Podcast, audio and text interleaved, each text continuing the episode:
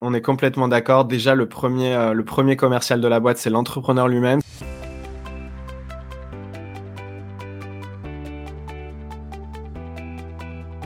Bienvenue dans ce nouvel épisode du podcast Le jeu de la vente destiné aux entrepreneurs ou aux commerciaux qui veulent booster leur chiffre d'affaires tout en s'amusant.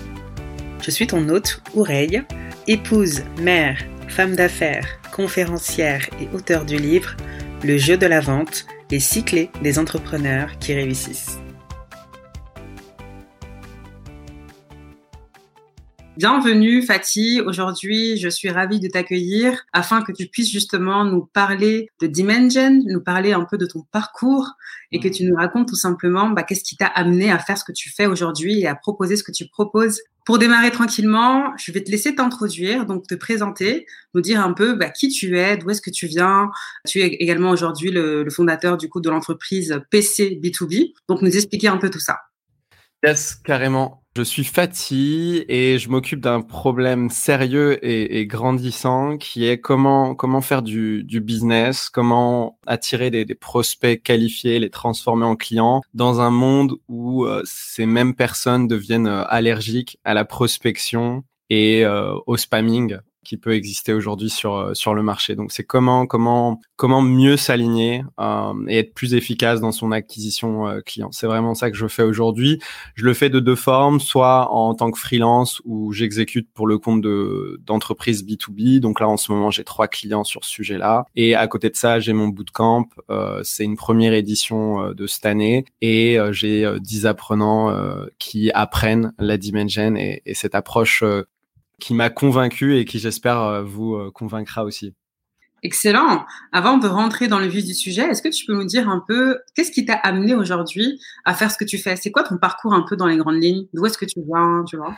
Yes, je dis toujours que je suis un peu une anomalie du marketing parce que je suis pas du tout diplômé en marketing à la base et euh, finalement en fait c'est ça ça a été un cadeau plus que plus qu'autre chose. Euh, j'ai été diplômé en finance de marché, j'ai commencé ma carrière en banque d'affaires en tant que trader, j'ai fait ça pendant un peu plus d'un an et puis après j'ai été attrapé par le virus de l'entrepreneuriat, j'ai monté une fintech et euh, c'est là où j'ai mis les pieds dans dans le marketing en fait, c'est là où j'ai commencé à, à faire mes mes premières tactiques marketing et le j'ai construit un ressenti pendant cette première expérience entrepreneuriale, puis en tant que salarié, euh, en tant que CMO dans une autre startup, et puis après en tant que freelance, j'ai construit pendant toutes ces expériences-là un, un, ressenti sur les best practices qu'il y avait sur le marché. Comme j'étais pas forcément diplômé d'une formation marketing, bah, je consommais énormément de de ce qui se disait, de, des meilleurs, euh, que ce soit des tactiques d'inbound, que ce soit des tactiques de prospection sortante, que ce soit des tactiques, tactiques de growth marketing, etc. Et euh, j'étais toujours euh, surpris, étonné de euh, euh, l'effort, le, le, le, contraste, le contraste entre l'effort que je mettais et les résultats que j'avais euh, en retour. Et j'avais toujours des, comme comme j'étais pas forcément matrixé par une formation ou par un courant à la base, j'avais toujours un regard assez froid sur tout ce que je faisais, assez euh, orienté data. Et je voyais que les taux de conversion étaient pas en rendez-vous. Et je voyais aussi surtout que les, je voyais ces signaux faibles, les réactions des prospects sur certaines actions marketing ou d'acquisition et je sentais qu'on était qu'on était en friction. Alors bien évidemment, j'en ai parlé avec des pairs pour voir si j'étais, euh, s'il y avait quelque chose que j'avais loupé ou s'il y avait des choses que que j'avais pas compris. Et typiquement, c'est euh, quand je leur donnais mes résultats, ils étaient plutôt en train de me dire que c'était plutôt pas mal, que euh, que finalement j'étais plutôt euh, dans les ordres de grandeur du marché ou même un peu mieux. Mais pour moi, quand tu es dans une dans stratégie qui convertit 1% seulement de, de, des personnes que tu touches, est-ce qu'on peut parler vraiment d'une stratégie efficace? Je je crois pas. Et c'est là où j'ai commencé à mûrir ma réflexion sur comment on peut faire mieux. Au début, c'était juste du ressenti et euh, des, des AB tests de mon côté, jusqu'au moment où en fait euh, j'ai commencé à, à, découvrir du contenu sur la Dimension, du contenu qui est américain. Hein. la plupart euh, des innovations, notamment tout ce qui est parti, tout, tout, ce qui est sur la partie marketing et vente, nous vient souvent de, de chez eux. Effectivement.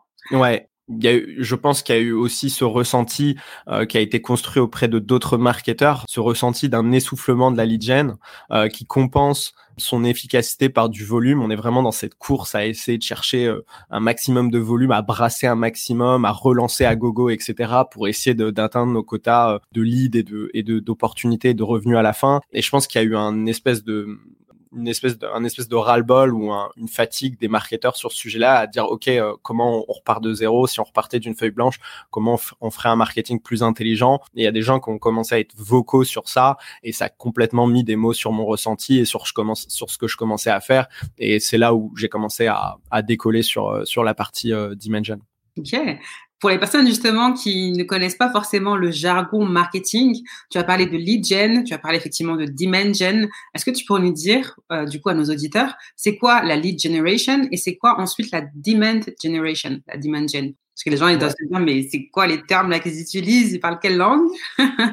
C'est vrai, c'est vrai, c'est vrai. Désolé pour euh, pour le jargon de marketing et, et euh, on a beaucoup et il y a beaucoup de secteurs comme ça euh, où il y a beaucoup de jargon. Euh, c'est un peu fait exprès aussi par les experts ou les consultants pour essayer de dire je fais quelque chose d'intelligent et vous pouvez pas comprendre de simple simple mortel ce que ce que nous faisons. les avocats font ça beaucoup, les médecins aussi.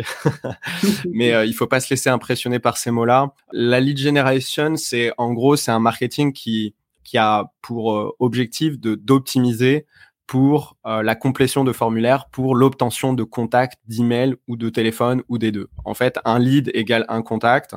Euh, ce contact peut être un email ou un téléphone. Et campagne lead gen va vraiment être optimisée de sorte à ce que à la fin l'output soit vraiment tension d'un lead. Aujourd'hui, 90% du marché opère comme ça. Donc, pour vous donner des exemples de lead gen, ça va être mon fameux livre blanc que je vais pousser et que je vais fermer et que euh, du coup, je vais demander euh, un email ou un téléphone ou les deux pour à, accéder à, à, ce fameux contenu. Ça va être l'inscription à un événement et cette inscription, pareil, va me permettre d'obtenir le contact. C'est toutes ces stratégies que vous avez déjà vues maintes et maintes fois qui, euh, qui permettent d'obtenir un, contact, un contact. Et donc là, on a un marketing qui est cantonné à un rôle euh, de euh, génération de leads, qui est cantonné à générer ces, ces contacts pour derrière faire un passage de bâton à l'équipe commerciale, toujours dans l'hypothèse où c'est le commercial qui est le plus apte à transformer ses contacts en un rendez-vous vous en, un client. Chose que pour moi, je, j'éclate complètement. Pour moi, cette théorie, elle est complètement euh, dépassée, elle est jetlaguée. Je vais expliquer après pourquoi si, si tu veux.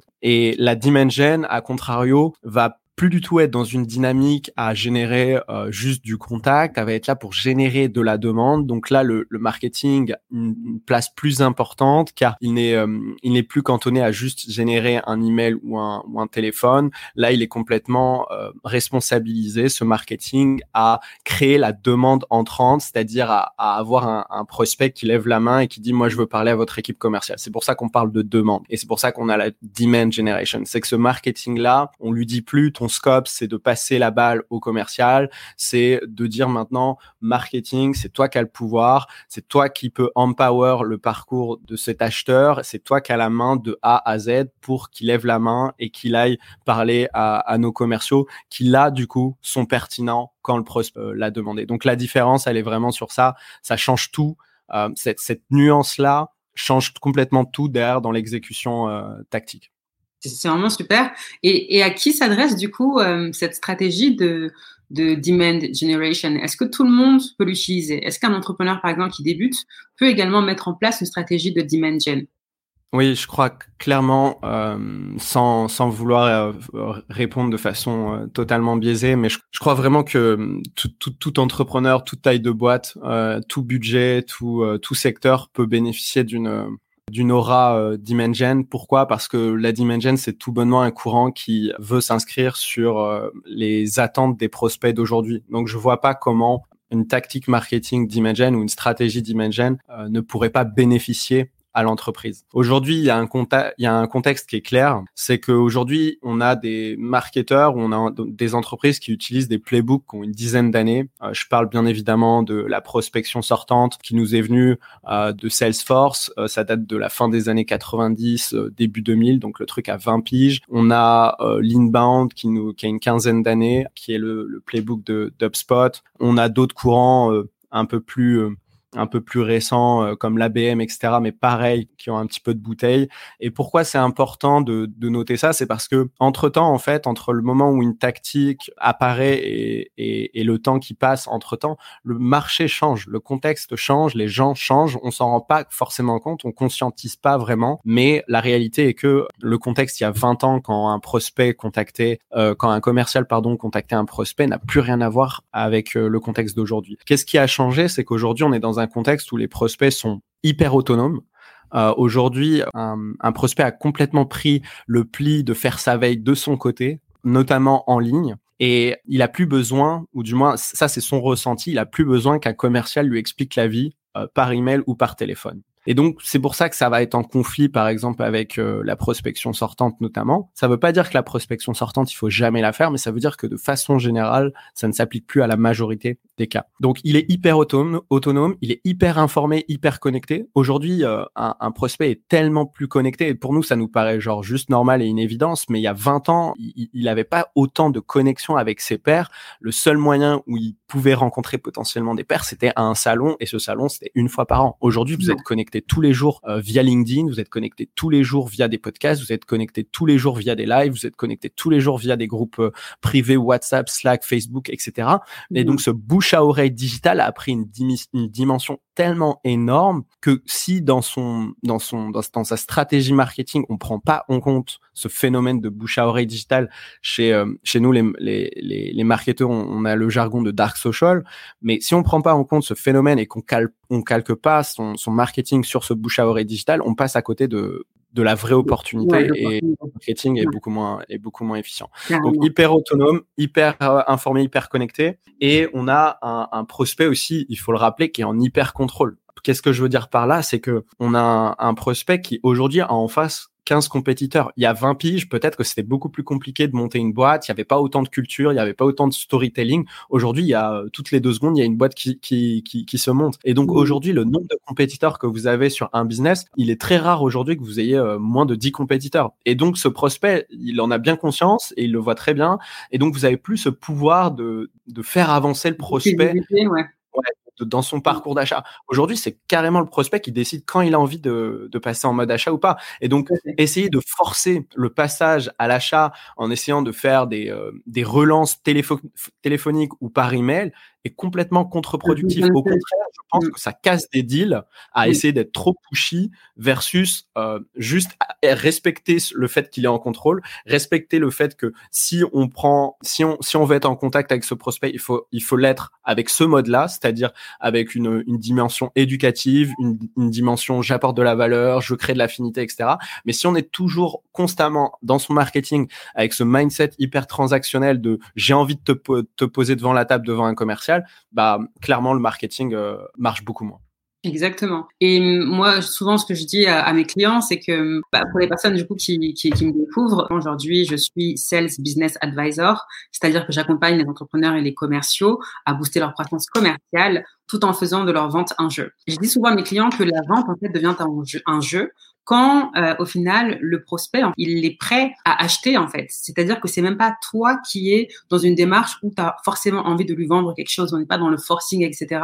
C'est qu'en fait tu attires vers toi des prospects qui disent ok moi en fait je suis prêt aujourd'hui à échanger avec toi ou en tout cas à avoir un appel, un premier contact parce que j'aimerais en savoir plus sur ce que tu proposes. Et je pense que tu vois dans cette perspective là la Dimension rentre bien justement dans ce, ce nouveau paradigme là où euh, on n'est plus en mode offensif mais on est plutôt en mode euh, attractif, c'est-à-dire on attire vraiment les prospects intéressants pour nous. Exactement. Et pour, euh, pour avancer par rapport à cette notion justement de dimension, pour vraiment apporter un maximum, tu vois, de, de clarté et de valeur aux personnes qui sont parmi nous aujourd'hui, concrètement, comment ça fonctionne? Comment on met en place une stratégie de dimension?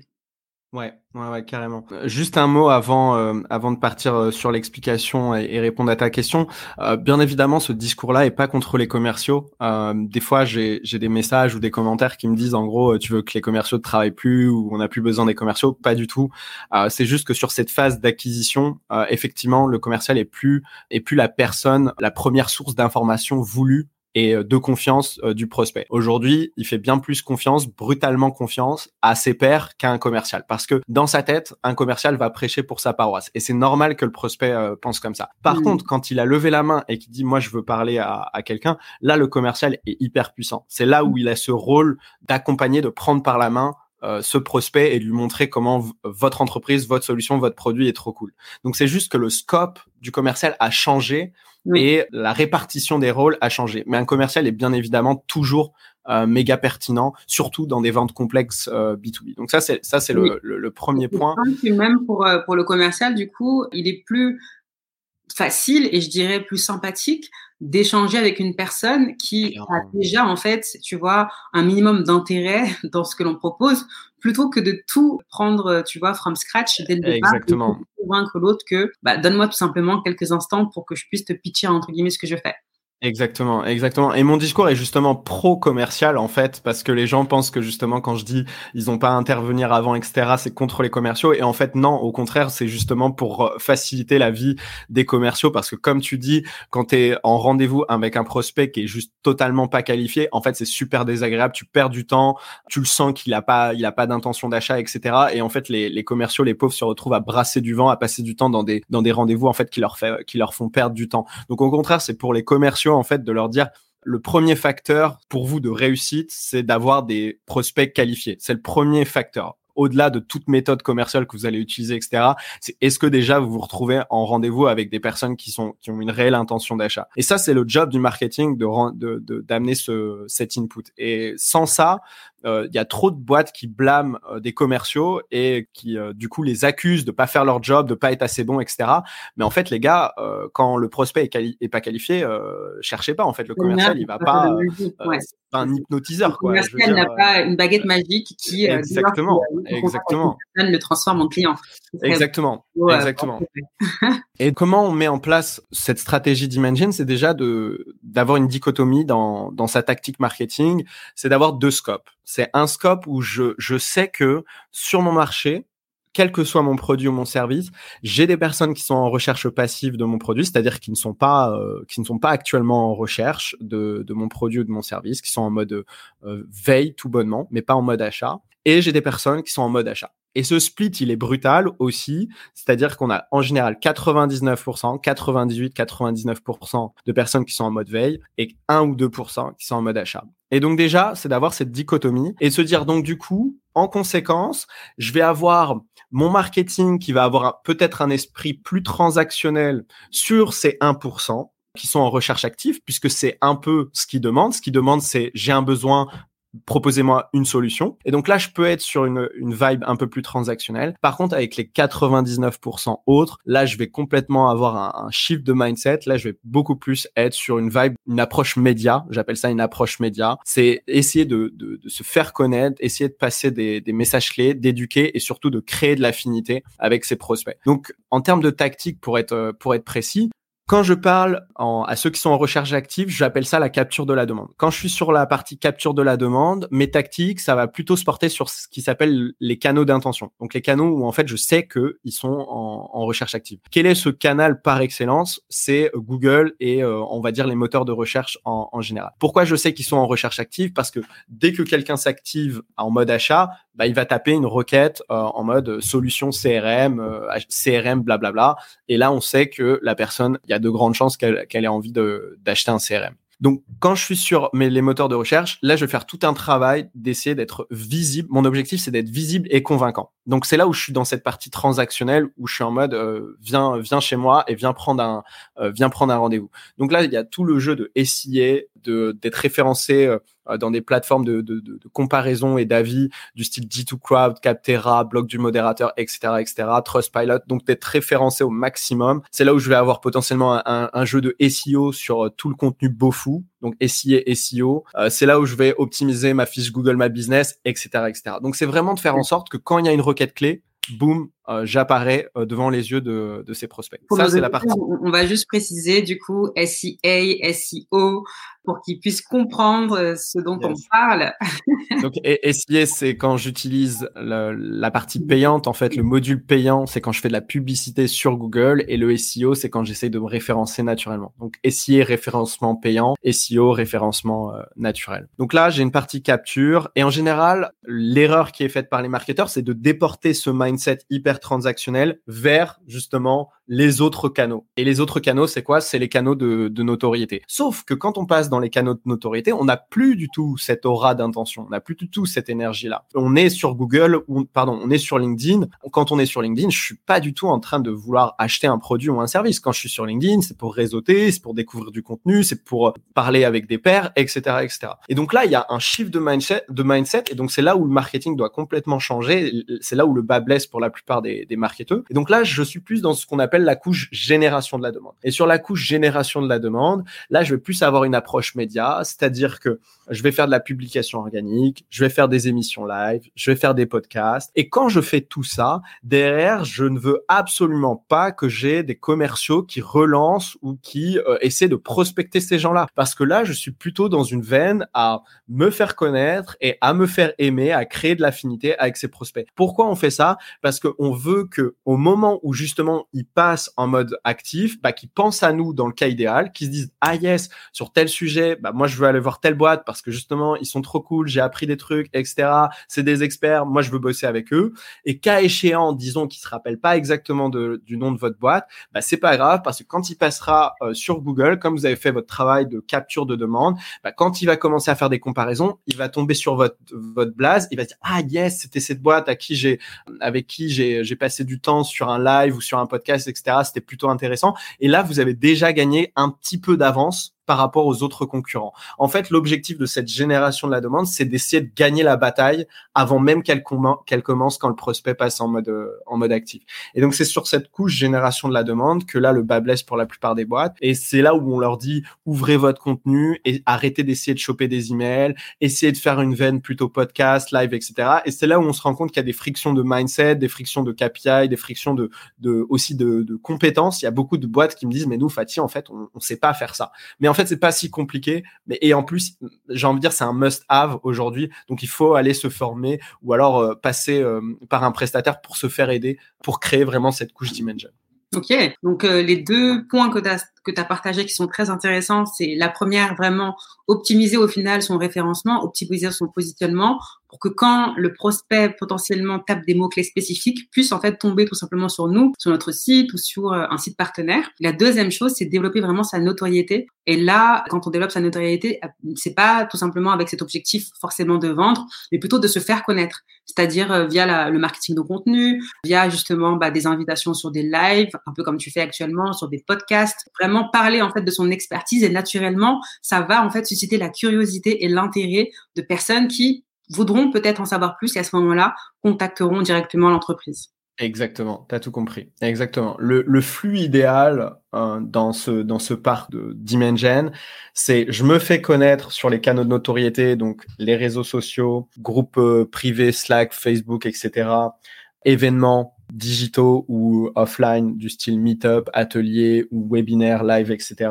Donc il y a toutes ces sphères où en fait on passe naturellement, où votre prospect passe 80% de son temps naturellement dans, dans cette sphère-là, c'est essayer d'orienter son marketing, cette couche d'imagine pour être le plus présent possible et activer, nourrir cette, ce bouche à oreille digital. Et en fait, quand, quand ce bouche à oreille digital est, est, est bien fait, le prospect va aller sur Google, taper le nom de votre boîte, et déjà, là, quand il tape le nom de votre boîte, déjà, euh, vous êtes dans une autre dimension. Parce que il n'a pas tapé logiciel CRM. Il a tapé le nom de ta boîte. Il a tapé Pipedrive, par exemple. Tu. Et quand il a tapé Pipedrive, c'est déjà dans sa tête, euh, déjà, il a, il a, il a, voilà, il a matrixé déjà ta boîte par rapport aux autres. Pas, t'es plus dans la même dimension. Et donc, le truc idéal, c'est qu'il tape le nom de ta boîte. Il voit la proposition de valeur de ton site web. il se dit, OK, c'est exactement ce que je veux. Je book un meeting. Et là, boum, c'est le commercial qui prend le relais. Ça, c'est le, cas, euh, le cas idéal. Quand la couche Dimension est bien faite, euh, quand elle marche, quand elle est puissante, ça se passe comme ça. Et c'est pas et c'est pas euh, on va essayer de les de les relancer par email, les relancer par téléphone, allez viens en meeting, je vais t'expliquer la vie, je vais t'expliquer comment mon, mon produit est trop incroyable, etc. Pour certaines euh, audiences qui, qui sont moins digitalisées, qui sont qui sont très spécifiques, des niches très spécifiques, ou quand vous avez un produit qui révolutionne, ça peut arriver, qui révolutionne clairement le game, qui fait x10 sur un aspect par rapport aux autres concurrents vous pouvez être un peu plus agressif, entre guillemets, et passer par ce fameux mode, euh, mode prospection sortante. Mais de façon générale, moi, la plupart de mes clients, ils ont quand même une, une audience qui est assez digitalisée, ils ont quand même pas mal de compétitions, etc. Et à ce moment-là, du coup, c'est beaucoup plus euh, pertinent de passer dans cette aura euh, d'Imagen que plutôt rester avec ce playbook de, de prospection sortante. Ok, super. Donc au final, la dimension, c'est vraiment au final aligné hein, à la stratégie d'inbound, c'est-à-dire que au lieu d'aller chercher des prospects froids, plutôt en fait euh, de préparer le terrain, préparer un terrain, je dirais même fertile, pour justement avoir en fait des prospects qui vont bah, lever la main, qui vont venir avec une intention en tout cas d'achat, une intention d'en savoir plus sur tout simplement ce que vous avez euh, à proposer. Ouais. L'inbound, est juste une stratégie mi-figue, mi-raisin. Tu as la prospection sortante euh, tout à gauche, euh, l'outbound. Tu as la dimension tout à droite et tu as l'inbound qui est euh, mi-figue, mi-raisin, c'est-à-dire il dit OK, je comprends qu'on va pas contacter directement euh, les prospects à froid comme ça. On va d'abord euh, essayer de, de, de, de, choper un minimum d'intention d'intérêt en voyant ceux qui ont téléchargé le contenu de, de valeur qu'on leur a proposé. Puis, on va leur passer quelques emails de, de nurturing. Et à partir de là, bon, là, je commence ma prospection sortante. Donc, le l'inbound est, est mi-figue, mi-raisin. Et euh, on a la dimension qui, qui, qui, qui va jusqu'au bout de cette philosophie d'attraction. Donc voilà. Maintenant, en fonction de vos valeurs, de vos croyances, de vos tests, de vos expériences, etc., à vous de vous calquer sur un des trois modes. Ok, excellent. Dernière question pour toi avant de finir. Qu'est-ce que tu penses de l'idée de faire de la vente un jeu?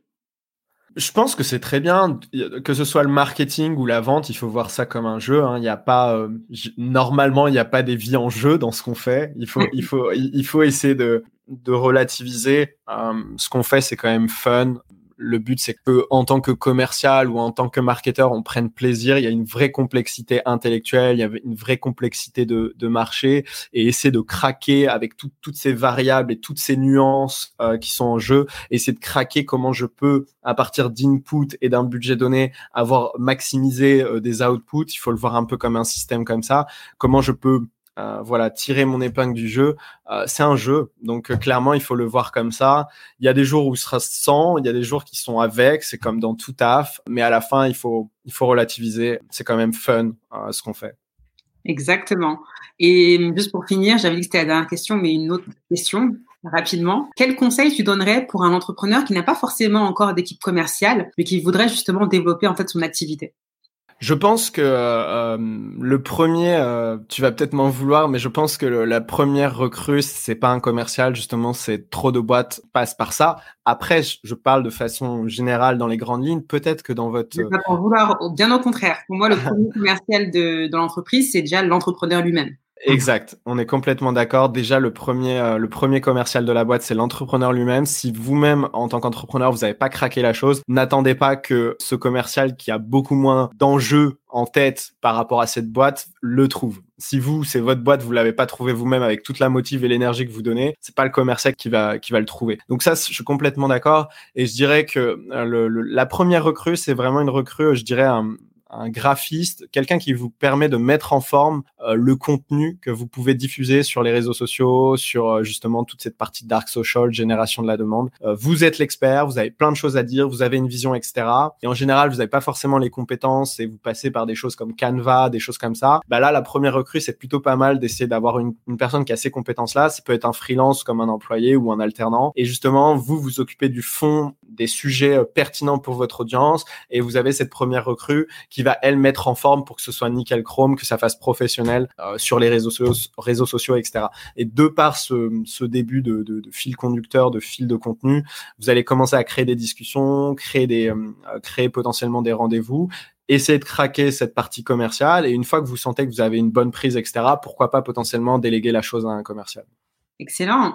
Fatih, si les auditeurs veulent prendre contact avec toi, où est-ce qu'on te trouve?